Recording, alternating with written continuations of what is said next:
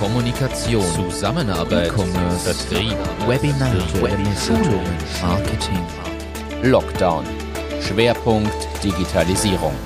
Ein Spezialformat von Achtung Achterbahn. Hallo liebe Achtung Achterbahn Zuhörerinnen und Zuhörer zu dieser zweiten Spezialfolge äh, Lockdown Schwerpunkt Digitalisierung. Wie auch schon in der ersten Folge, auch in der zweiten Folge wieder auf YouTube zu sehen. Somit begrüßen wir auch alle Zuseher. Ähm, erste Folge, es ging um interne Kommunikation. Zweite Folge, externe Kommunikation. Was möchten wir eigentlich mit diesem Spezialformat? Jeder, der uns hört bei Achtung Achterbahn, weiß, dass wir üblicherweise ein bisschen unterhalten wollen und dass man sich ein bisschen was mitnimmt in einer Stunde. Hier haben wir gesagt, wir möchten in diesen drei Wochen, wo Lockdown ist, ein Spezialformat äh, auf den Markt sozusagen bringen, um Unternehmen einfach was mitzugeben oder vielleicht die ein oder anderen Tipp äh, zu geben, wie wir das vielleicht lösen im Bereich der Digitalisierung. Und das komprimiert auf 15 bis 20 Minuten mit ganz klaren Handlungsempfehlungen oder Erfahrungsberichten. Genau. Und wie gesagt, heute externe Kommunikation. Ähm, ich glaube, das ist ja ein, ein sehr weites Feld, äh, vor allem nicht nur im Lockdown, sondern wenn man sich äh, das ansieht, die ganze Corona-Zeit, man kann kaum mehr Kunden treffen zum Beispiel. Alles wurde verlagert äh, zu, zu den Videokonferenzen. Also ich glaube, das erste Thema in der externen Kommunikation ist mal, dass das persönliche Treffen de facto fast abgeschafft wurde. Ja. Und das ruft gewisse Probleme hervor, ähm, wo du vorher vielleicht ein bisschen ähm, socialisen konntest, wo du ein bisschen Smalltalk äh, hattest und so weiter, wenn du jemanden besucht hast, wo du dem auch zeigen konntest, du bist mir was wert, darum fliege ich für dich in die USA zum Beispiel, fällt alles weg in Wahrheit. Und du hast genau diese paar Minuten oder diese Stunde, wo du mit dem äh, über Videokonferenz-Tools äh, telefonierst.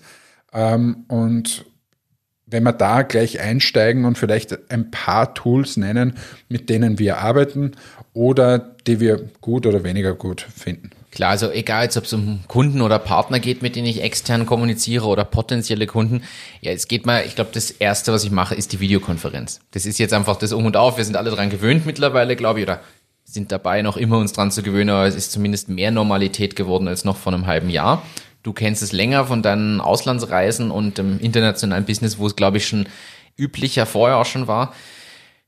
Ich muss sagen, ich persönlich verwende am häufigsten eigentlich Microsoft Teams für diese externen Themen, weil wir es einfach hatten dafür und genommen haben. Ab und zu dann halt auch mal Slack. Wir haben Slack das letzte Mal schon vorgestellt und was das alles kann. Äh, da kann man auch externe Leute dazu holen.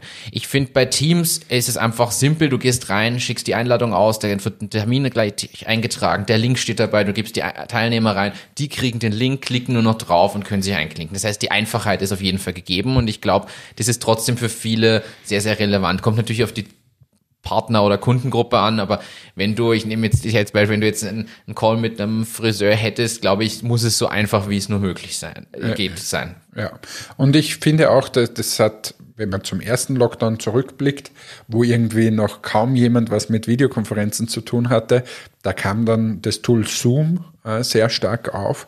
Ähm, funktioniert in Wahrheit sehr ähnlich wie Microsoft Teams. Und in den letzten Monaten ist einfach immer mehr ähm, ja, das hat sich Microsoft Teams wieder durchgesetzt, weil einfach Microsoft so stark ist äh, auf, auf den PCs.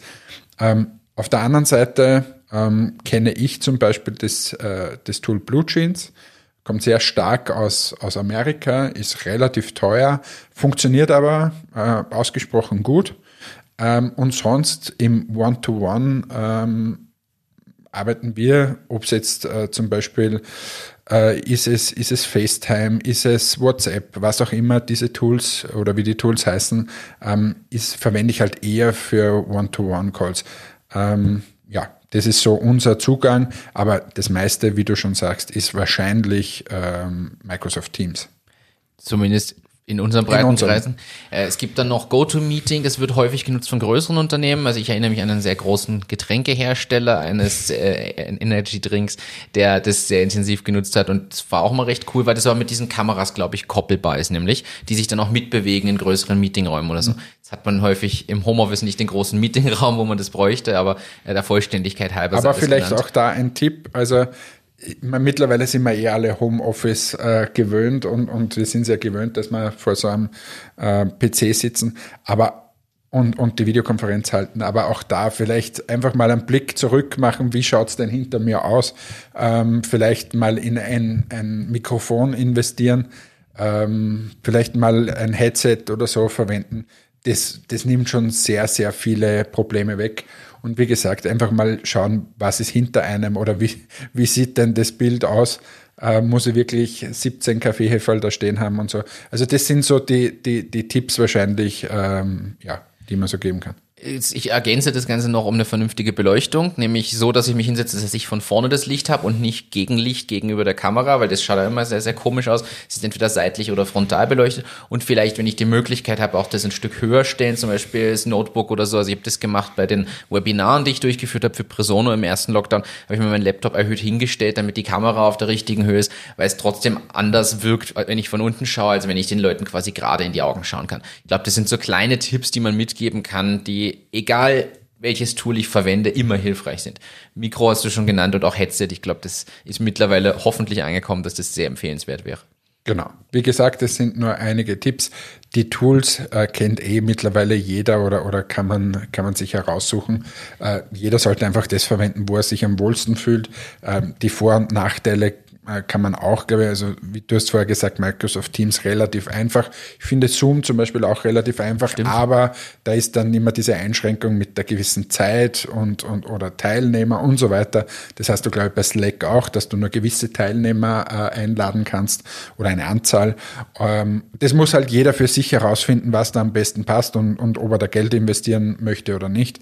Aber so quasi die rundherum Tipps, die wir jetzt äh, gegeben haben, glaube ich, die, das ist egal welches Tool. Zumal, das kann man ja gleich ähm, weiter ausbauen. Wir sprechen jetzt von Videokonferenz, es geht ja aber weiter. Ich weiß, du warst kürzlich bei einem Format, wo es ja tatsächlich ums, ums Vor Vertriebsaktivität ging. Es war schon eher Eventcharakter, was aber auch Videokonferenz war, deshalb auch diese Tipps dort anwendbar. Ja. Was war das für ein Format? Magst du ganz kurz erklären, was das ist und das vielleicht auch als Tipp mitgeben? Ja, also jeder, der Achtung Achterbahn äh, normalerweise hört, hat das Wort ECRM schon mal gehört.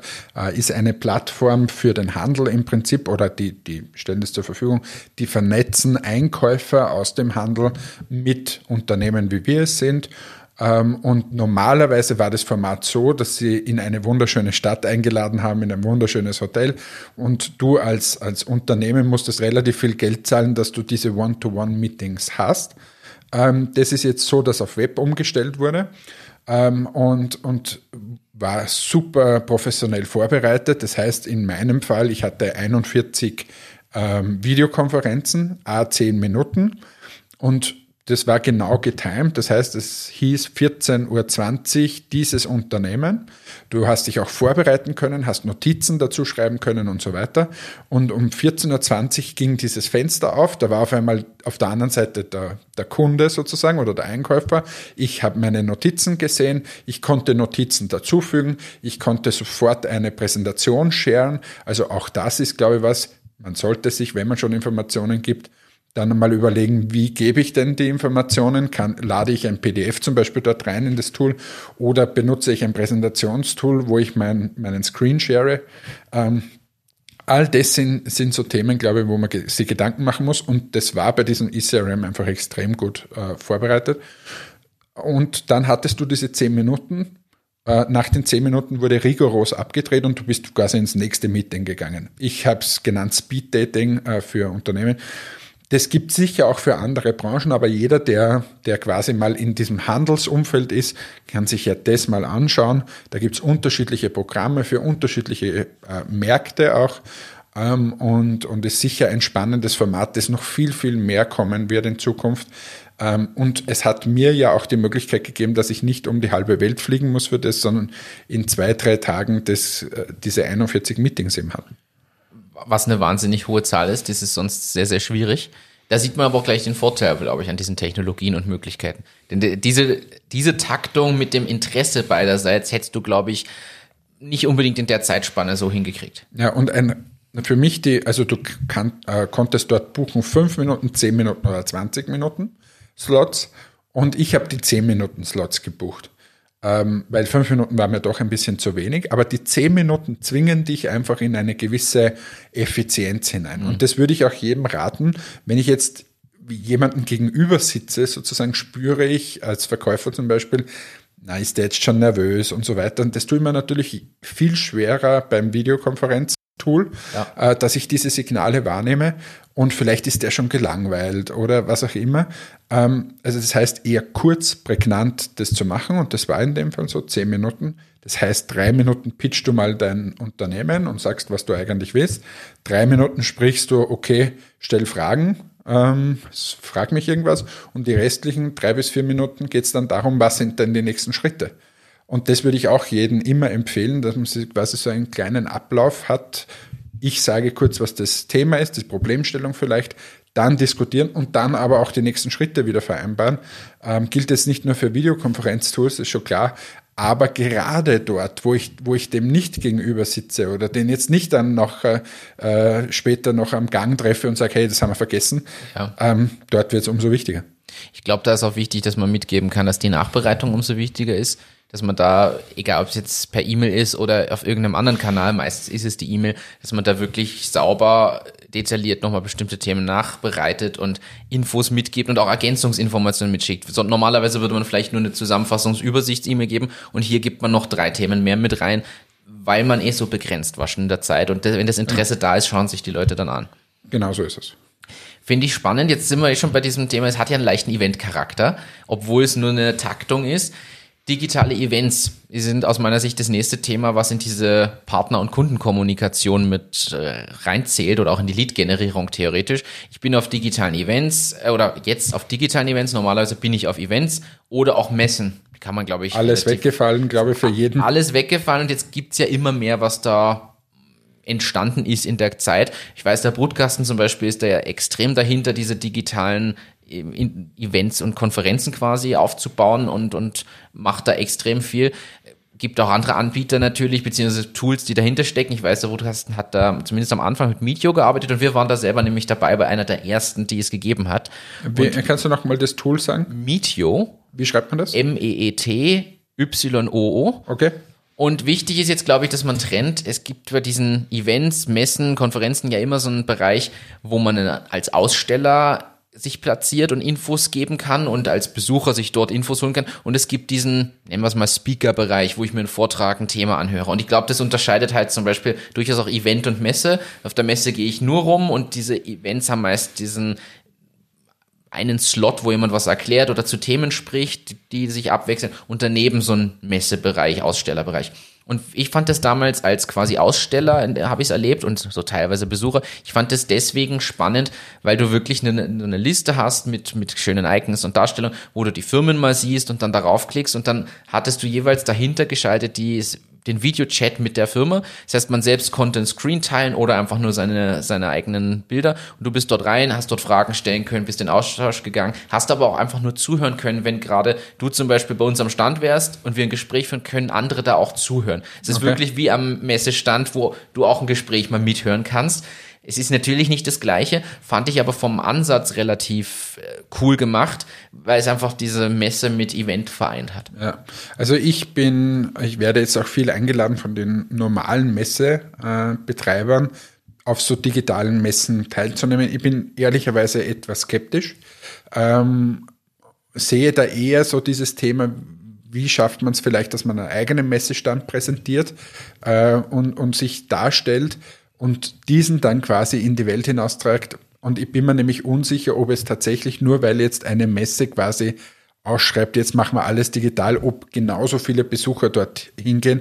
Da bin ich einfach skeptisch, äh, kenne aber da Beispiele, vor allem in größeren Unternehmen, die sich dann für das ein, ein ganzes Tool äh, geleistet haben. Oder sogar äh, eigene Plattform aufbauen. Eine eigene Plattform aufgebaut haben, wo man sagt, okay, das ist jetzt die Hausmesse sozusagen und jeder kann dorthin gehen. Und da gibt es eben von den Vorträgen über den One-to-One-Meetings äh, mit den Vertriebsmitarbeitern zum Beispiel bis hin zu einem digitalen Schauraum, wo ich mir 3D-Modelle äh, anschaue. Ist ja auch das, wo, wo Presona jetzt gerade sehr viel unterwegs ist und, und, und sehr viel äh, einbindet in unterschiedliche ja. Tools. Aber dort bin ich eher, die Frage ist halt immer, was kann ich mir als Unternehmen leisten und, und das wird für Matix natürlich jetzt quasi in weiter Ferne, also wir werden uns das nicht leisten, aber für ein größeres Unternehmen ähm, ist das sicher auch ein spannender Ansatz. Es kommt ja auch darauf an, was ich für Produkte mache. Also in unserem Fall sind es ja häufig eher so Maschinenbauer oder sowas, weil die natürlich große Produkte haben. Da geht es wirklich darum, sich die Sachen anzuschauen. Wenn ich schwer greifbare kleine Sachen habe, ist es aus meiner Sicht schwieriger, das zu virtualisieren. Äh, ich kenne jetzt mehrere Anwendungsfälle, wo es diesen, ich würde es Showroom eigentlich eher nennen, gibt. Natürlich mit Messungen Messecharakter, weil es schaut aus wie der Messestand, aber eigentlich ist es ein Showroom, wo ich ehrlich sagen muss, den könnte man ja auch unabhängig jetzt von Homeoffice oder irgendwas mal aufbauen, weil ich glaube, dass das ein Benefit wäre, in der Lead-Generierung und Co. so einen virtuellen Show Showroom zu haben, wo ich durchgehe und mir die Produkte anschaue. Detailinfos abrufen kann, mich dann in die Tiefe arbeite mit denselben Informationen, die ich im Vertrieb sowieso aufbereiten muss oder bereit habe oder auf einer echten Messe wieder brauche. Mhm. Und da würde ich auch ein bisschen trennen, es geht mir in diese Richtung Hausmesse. Ich bin deshalb auch sehr kritisch. Bei einer normalen Messe habe ich ja eine Menge von Besuchern, die quasi Laufkundschaft. Laufkundschaft, genau, das trifft, die einfach zufällig vorbeikommen oder zu wem anderen wollen oder vielleicht sogar zum Mitbewerber wollen und dann bei mir hängen bleiben. Die erreiche ich ja so überhaupt nicht. Muss man auch ehrlich so sagen. Ich kriege die, die mich kennen, die an mir interessiert sind, Bestandskunden und da ist es sicher gut zur Imagepflege, zur Kontaktpflege, zur Versorgung mit Informationen und würde es auch unbedingt raten, sowas zu machen.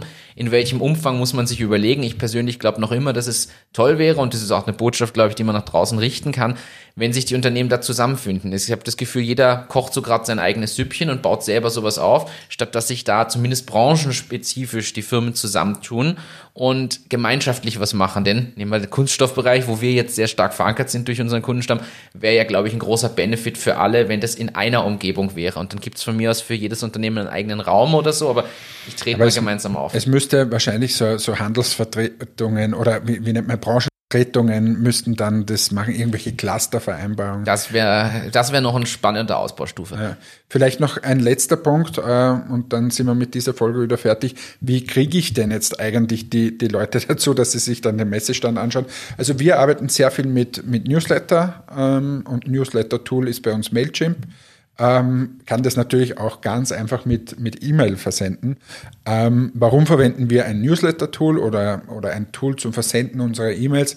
Einfach um Auswertungen fahren zu können, wer hat es geöffnet, ähm, was hat der oder die angeklickt, wo, wo ist das Interesse und so. Also da arbeiten wir sehr, sehr intensiv. Muss auch gestehen, das machen wir so intensiv erst seit dem ersten Lockdown. Vorher ist es so ein bisschen stiefmütterlich bei uns betreut worden, aber jetzt sind wir so richtig intensiv da drinnen und ich kann nur Positives davon berichten. Also für uns zahlt sich das tatsächlich aus. Wir sehen, die Webumsätze, die Zugriffe auf die Webseite und so weiter steigen eindeutig, wenn du das sauber aufsetzt. Ähm, und vor allem die, die Analyse, die du nachher hast, ist einfach goldeswert. Mhm. Ähm, wie macht sie das? Wir haben auch Mailchimp im Einsatz und, und Newsletter, aber tun uns schwerer, da wirklich an die richtigen Kontaktpersonen zu kommen. Wenn wir so eine breite Menge im Unternehmen ansprechen, dann wieder Office-Adresse sind wir falsch, wir müssen halt rein. Das erfordert Recherchearbeit, da bauen wir noch immer auf, machen es per Newsletter, haben aber von der Response Rate gemerkt, okay, die Leute wollen trotzdem eher direkt in den Austausch. Was wir mittlerweile machen, ist eine interaktive Presono-Präsentation dazu zu geben, weil das die Leute nochmal anders antriggert. Und was wir gemerkt haben im ersten Lockdown, was sehr, sehr gut angekommen ist, sind diese Webinare. Können wir separat vielleicht mal eine Folge zu dem Thema machen im Sinne von genau. Schulungen oder so. Aber die Webinare, wo wir vor, Presono vorgestellt haben, die Benefits und den Kundeneinsatzzweck, beziehungsweise tatsächlich Schulungen durchgeführt haben. Und da haben wir irrsinnig viele Anmeldungen gehabt. Das ging so weit, dass wir das sogar auf Video aufgenommen und automatisiert haben, weil es nicht mehr stemmbar war, eine Zeit lang so viele Live-Webinare zu mhm. machen.